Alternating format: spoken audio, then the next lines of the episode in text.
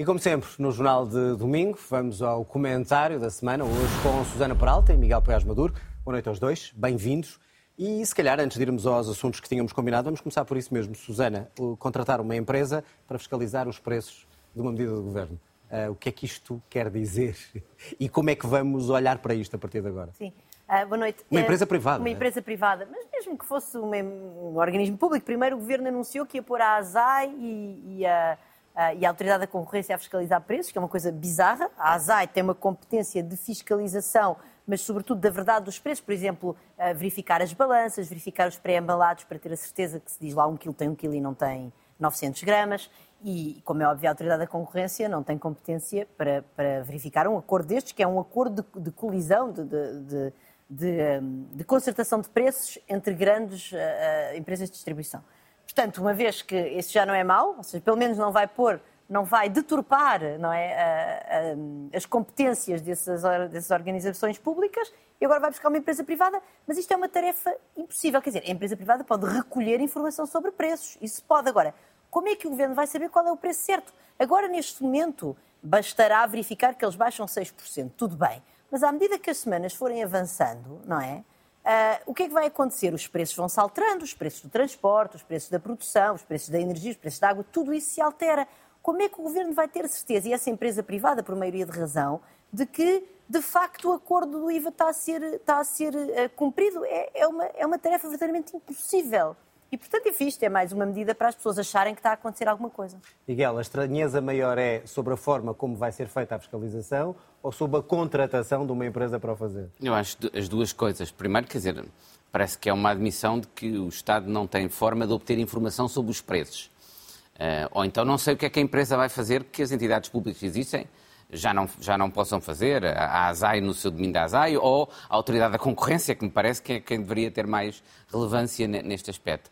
E depois não deixo de notar a ironia eh, que um aspecto que parece ser aquele de controlar os preços, mais estatismo que isso não existe, um, e posição mais de esquerda, não, não, mais de esquerda radical não existe, por outro lado, ser atribuída a uma empresa privada, não há mecanismo nenhum mais de mercado do que esse, uh, deixa, não deixa de ser interessante e irónico, tenho muitas dificuldades em compreender qual é o objetivo desta medida e porque é que as entidades públicas, elas próprias, não obtêm informação sobre isso, sobretudo o relevante depois é para que é que isso serve, não Vamos ver o resultado a partir de agora. Bom, vamos então a alguns dos temas que marcaram esta semana, nomeadamente o pacote de habitação, habitação mais, depois de consulta pública, depois de contestação, uh, o Governo acaba por aprovar com algumas alterações aquilo que se tinha proposto. O que é que fica desta lei uh, depois desta aprovação? Fica tudo na mesma? Estas alterações modificaram alguma coisa ou nem por isso?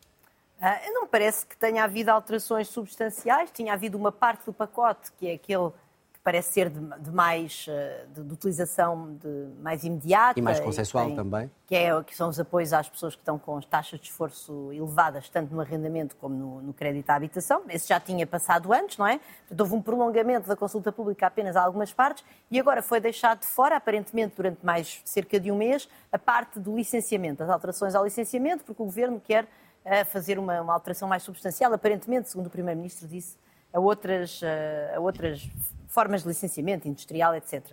Um, essas, é, enfim, isso, é, isso parece-me ser uma verdadeira alteração estrutural e, portanto, vamos esperar para ver o que é que vai acontecer. Relativamente ao que permanece, continua a ser um, um, um, projeto que vai em muitas frentes ao mesmo tempo, muitas delas de aplicabilidade duvidosa, sem verdadeiramente terem sido identificados os problemas. Eu, eu vou dar exemplos. Por exemplo, uh, nós sabemos ou não sabemos, já há um benefício fiscal para o arrendamento de longo prazo. O Governo fez algum trabalho sobre isso? Nós sabemos quantos arrendamentos é que são feitos ao abrigo desse, eh, desse, desse tratamento fiscal uh, bonificado. Depois, por exemplo, na porta 65, o Governo vai, anunciou que, o, que vai haver, portanto, já não vai haver apenas um momento no ano em que as pessoas se podem candidatar a este programa de apoio às rendas. Pronto. Em princípio, parece ser uma boa ideia. Mas ainda assim, nós não fazemos ideia o que é que está a bloquear a operacionalidade do Porta 65 pode ser falta de disponibilidade de casas no mercado, pode ser um desajuste entre o rendimento das pessoas e os apoios oferecidos, um, podem ser uh, critérios de, de, de, seleção das famílias para terem acesso a esse tipo de apoios que não estão ajustados à realidade. Portanto, nós não sabemos se o problema daquilo é que só tem um momento no ano. Um, e outras coisas, por exemplo, os devolutos, a questão dos devolutos. Já há uma agravação em sede de IMI possível de aplicar pelos municípios para os devolutos. O que é que nós sabemos acerca do funcionamento disto? Eu podia continuar por aqui, e mas... Questão, dizer, da questão mais polémica, o arrendamento forçado, por exemplo. Que, que, tem um bocadinho a ver com isto, não é? Tem a ver com esta questão Exato. dos devolutos e nós precisávamos saber, em primeiro lugar, se os benefícios, uh, se o agravamento fiscal neste momento existente está ou não está a fazer o seu trabalho e se não está, mais uma vez, porquê? E precisávamos também de perceber porquê é que esses devolutos não estão no mercado. Será que tem a ver com os entraves né, depois ao exercício dos direitos dos senhorios de receberem as rendas quando têm contratos, enfim, os custos da justiça, que o governo, aliás, quer atacar e bem, e bem. Uh, ou será que é porque há problemas, por exemplo, de heranças, problemas de propriedade? Quer dizer, nós nada disso sabemos. Então, dá sempre a ideia que há cada vez uma fuga para a frente, como se estivéssemos a inventar a roda, e não estamos. Muitas destas coisas são recicladas. Eu, pessoalmente, não tenho... Ou seja, a lei vai servir para quê?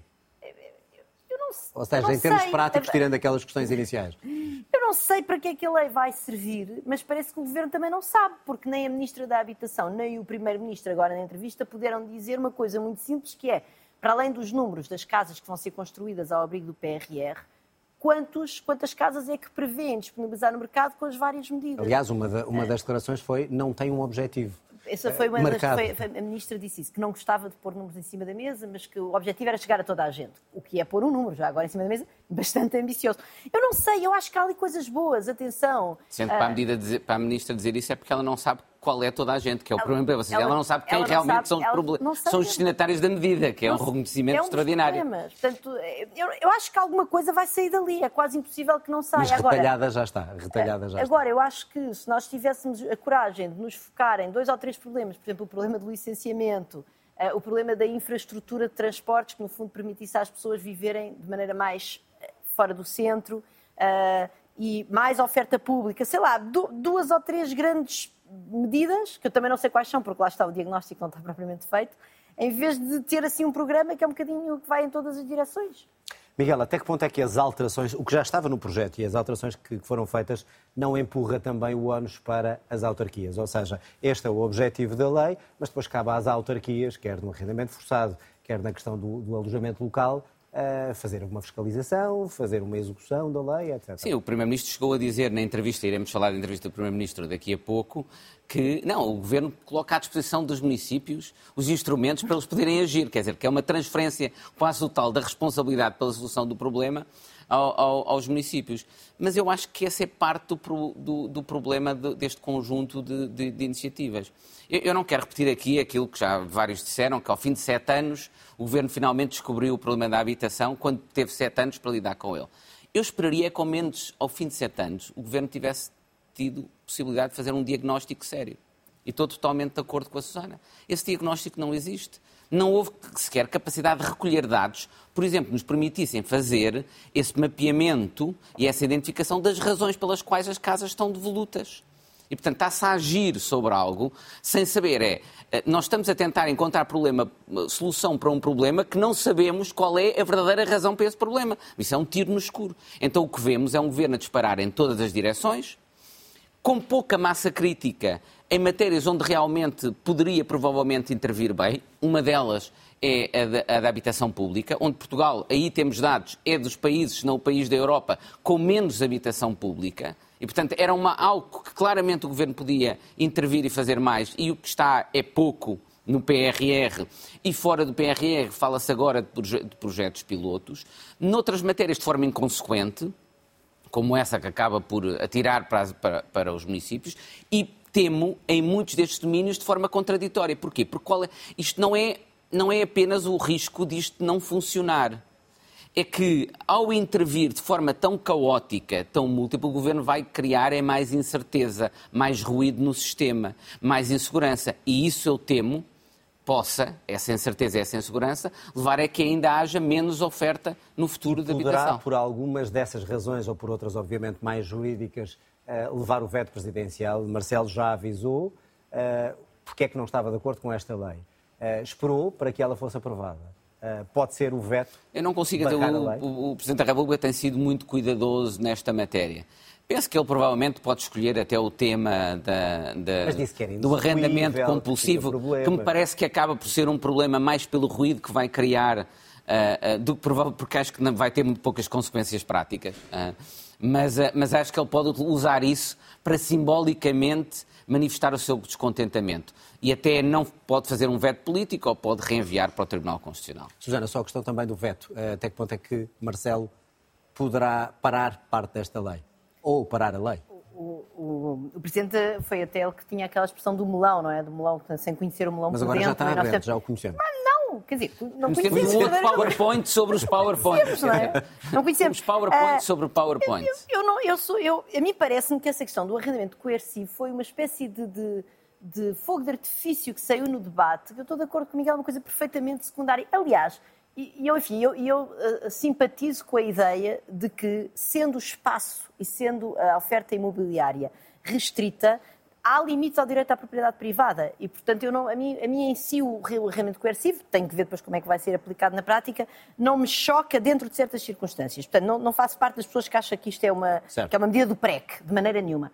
Uh, por outro lado, o Primeiro-Ministro disse que isto era ao fim de dois anos e depois de aplicar e depois de se tentar a ver o que é que acontecia com o tal IMI agravado, e portanto as consequências práticas disto vão ser nulas, porque e de resto, lá está, eu volto à mesma questão. E o IMI agravado, já sabemos o que é que isto deu. Uh, Vamos às vossas uh, fra frases, não, aos vossos números que Meus têm números, a ver com sim. isto. O meu número, então, tem, é um gráfico uh, com, com, o preço por metro quadrado que foi praticado em Portugal no terceiro trimestre de 2022, que são os dados mais recentes que temos, e que compara o preço de aquisição, portanto, o preço por metro quadrado de aquisição entre residentes fiscais e não residentes fiscais, portanto, pessoas com domicílio fiscal em Portugal e as outras, nas zonas com maior pressão urbanística, que são Algarve, área metropolitana de Lisboa e área metropolitana do Porto, e onde vemos realmente uma discrepância enorme no preço por metro quadrado pago pelas, pelas uh, pessoas que não são residentes em Portugal. Isto chama a atenção para uma coisa: estas pessoas são, obviamente, muitíssimo bem-vindas em Portugal e longe de mim dizer uh, o contrário, são muito bem-vindas em Portugal. Agora, estas pessoas vêm para cá com benefícios fiscais e não é de excluir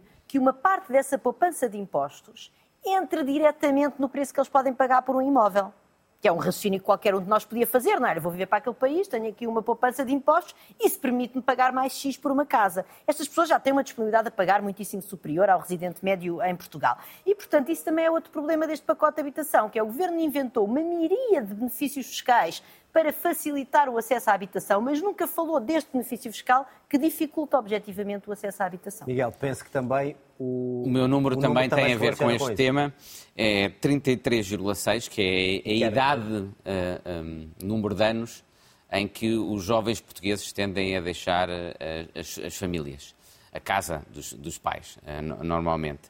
E é a segunda mais elevada da União Europeia, muito acima da média da União Europeia, que é 26 anos. E isto porquê? Porque nós temos de ter em conta, mais um, mais um aspecto agora. importante que nós temos de ter em conta é que Portugal é ao mesmo tempo um dos países em que mais pessoas têm casa, têm propriedade. Em vez de usar o arrendamento, adquire-se habitação e, exceto quando os juros começam a subir, e pode ser um problema agora em Portugal, normalmente em Portugal, a grande maioria da população portuguesa não tem uma taxa de esforço muito elevada comparada com outros Estados em matéria de habitação. O problema fundamental da habitação é, sobretudo, aqueles que estão a entrar de novo no mercado de habitação. Aqueles que têm de arrendar pela primeira vez, aqueles que querem comprar casa. E é importante termos novo em, em conta que é, sobretudo, nesse grupo de pessoas, que nós temos muito, um, um, problema muito grande. Há uma porcentagem muito grande dos portugueses que já pagou até a sua casa que não tem esse problema. Muito bem, vamos ao outro tema, eh, as sondagens que dão o PS a perder perante as outras forças políticas e o governo em queda, com o PSD empatado com, com o PS, e ao mesmo tempo o Primeiro-Ministro a dar uma entrevista na altura em que sai essa sondagem e uh, talvez, dizem alguns, a mudar de tom para uh, convencer os portugueses. A minha pergunta é, perante estes dados, o que é que o governo pode fazer para inverter esta tendência que parece cada vez crescente da sua queda? De popularidade, pelo menos, a intenção de voto. Uh, eu julgo que, que, há uma parte da, da, impopularidade do governo que advém das circunstâncias económicas que são externas ao comportamento e à atuação do governo. Ou seja, há uma guerra, há uma inflação, houve a pandemia, embora isso tenha sido antes deste mandato. Quer dizer, o início do mandato deste governo coincide com o início da guerra na Ucrânia e coincide não com o início, mas com o agravar de um período inflacionista que já vinha um bocadinho de trás. E aí o governo não tem culpa nenhuma, isto é objetivo. Agora, o governo pode fazer, podia ter mais cuidado, por exemplo, a aprovar hum, medidas de mitigar os impactos da inflação que fossem mais consistentes, que fossem mais dirigidas àquelas pessoas que estão a atravessar este período com maior dificuldade e não entrarem em, em uh, fugas para a frente, um bocadinho de, de, tentar, no fundo, ter uma política que supostamente vai chegar ao bolso de toda a gente, mas que na prática vai ter um impacto muito uh, reduzido, como por exemplo do IVA zero, com o qual, aliás, começámos a nossa intervenção hoje com esta ideia de ir buscar uma, uma uh, empresa privada que vai fiscalizar preços que nós não sabemos quais são. Não há fixação administrativa de preços, mas há uma empresa que vai verificar esses preços. Portanto, isto é completamente absurdo. Portanto, eu acho que o que o Governo devia fazer era reconhecer, e eu julgo que António Costa reconheceu isso. Está a mudar de tom? É... Está a mudar de tom? completamente de tom, isso parece-me evidente. Não houve guinchos, não houve, não houve habitua, isso não houve nada disso. Houve um tom muito mais, uh, muito mais humilde mas eu recordo que, eh, horas antes, António Costa tinha estado a fazer a apresentação do Mais Habitação 2, não é? Desta, enfim, depois da consulta pública, com barulho ensurdecedor que vinha da rua de protestos. Portanto, eu julgo que António Costa percebe que a situação, enfim, não, não está fácil para ele.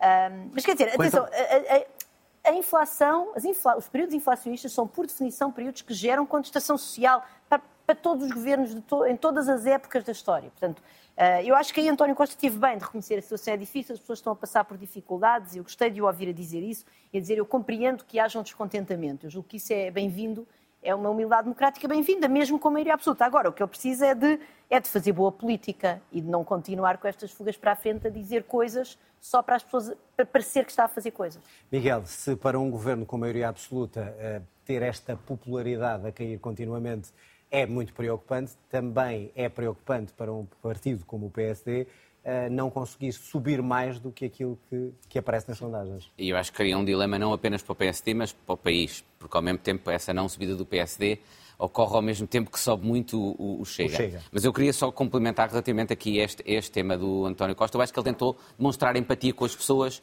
no fundo dizer, eu compreendo as razões pelas quais o descontentamento das pessoas, que as pessoas estão a sofrer. Mas no fundo dizendo ao mesmo tempo, mas esse sofrimento não se deve à resposta do governo, esse sofrimento deve-se à realidade que nós enfrentamos hoje. Há três problemas, eu acho, com essa abordagem dele. A primeira é que ele passou grande parte do início de, funções em governo e da sua estratégia política a dizer que, que a austeridade nunca era uma necessidade, era sempre uma escolha. E, portanto, ele agora tem de justificar o contrário às pessoas. Não, afinal, às vezes, não há alternativa, mas a austeridade não há alternativa, mas custos.